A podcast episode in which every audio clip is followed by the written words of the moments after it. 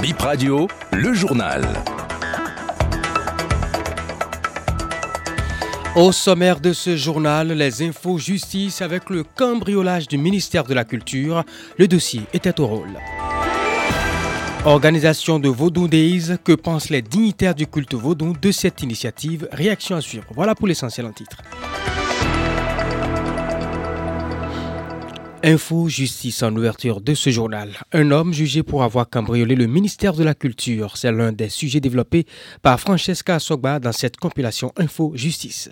Il cambriole le ministère de la Culture et se retrouve devant le tribunal de Cotonou. Il a comparu pour vol de trois moteurs de climatiseurs dans ce ministère. Selon les faits, il s'agit de quatre climatiseurs déposés derrière un bâtiment du ministère, dont trois ont été vidés de leurs moteurs. Au lendemain de la disparition des moteurs, le présumé voleur a été aperçu dans la nuit, se dirigeant vers le quatrième climatiseur. Les agents de sécurité l'ayant vu, l'un alerte la police et l'autre le surveille de loin. L'homme sera finalement interpellé. À la barre, le présumé voleur a nié les faits. Le ministère de la Culture réclame la restitution des moteurs. Le dossier est renvoyé au 29 novembre. Une affaire d'escroquerie devant le même tribunal. Elle implique deux jeunes hommes, ils auraient escroqué des étudiants redoublants de l'ENEAM, l'École nationale d'économie appliquée et de management. Les victimes leur ont remis de l'argent contre la promesse de leur réussite dans cette université. L'un des accusés a nié et le second est passé aux aveux. Le dossier est renvoyé au 8 novembre prochain pour continuation. 1er novembre, fête des saints dans toutes les églises catholiques de l'archidiocèse de Cotonou. Des messes en l'honneur de tous les saints ont été dites ce matin.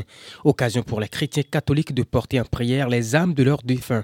Bip Radio a fait un tour dans la ville de Cotonou et voici le constat que nous présente ici à Serravalo.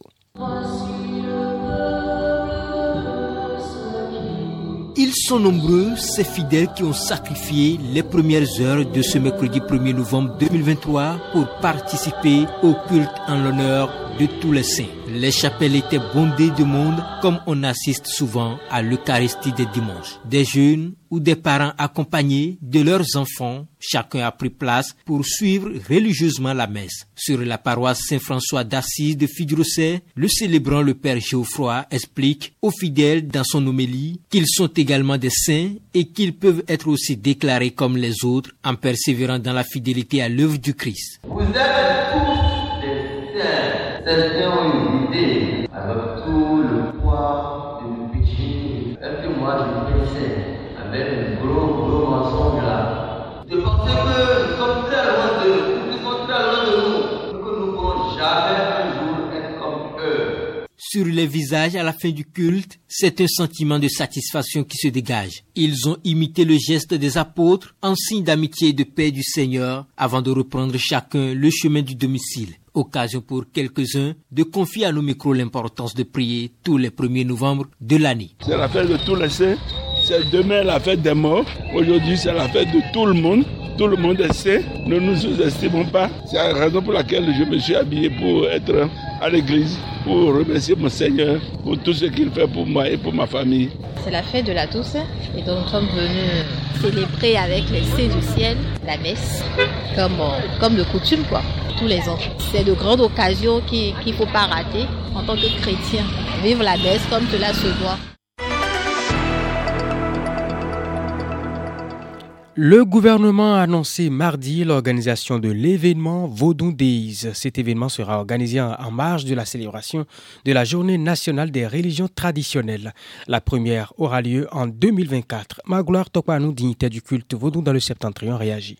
Ça ne peut que nous régir, nous qui sommes dignitaires du culte. Euh, nous allons attendre pour voir les mesures de faisabilité, de voir ce qu'ils sont en train de mettre dans Vaudondé. Pourquoi? Parce que nous savons déjà ce, que c'est que le 10 janvier. Mais en marge du 10 janvier, ce qu'on est en train de euh, vouloir mettre dans Vaudondé serait peut-être encore une autre particularité. Donc, euh, tout de suite, nous n'allons pas nous réjouir. C'est bien, c'est une bonne initiative. Mais nous allons attendre d'abord de voir tout ce que cela pouvoir comporter, l'avantage que cela pourra apporter au culte vaudou, au peuple béninois, et aux béninois que nous-mêmes nous sommes, et aux dignités du culte que nous sommes, avant de pouvoir nous réjouir à part entière. Mais d'abord, la nouvelle, elle est déjà bonne.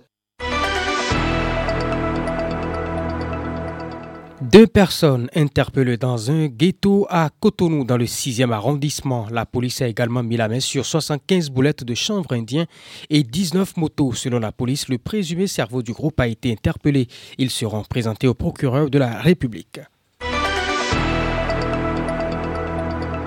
Et on termine euh, par cette information. Les Amazones olympiques du Bénin éliminées de la course pour la qualification aux Jeux olympiques de Paris 2024. Elles ont été battues 2 buts à 0 par les Black Queens du Ghana mardi 31 octobre 2023 dans la manche retour.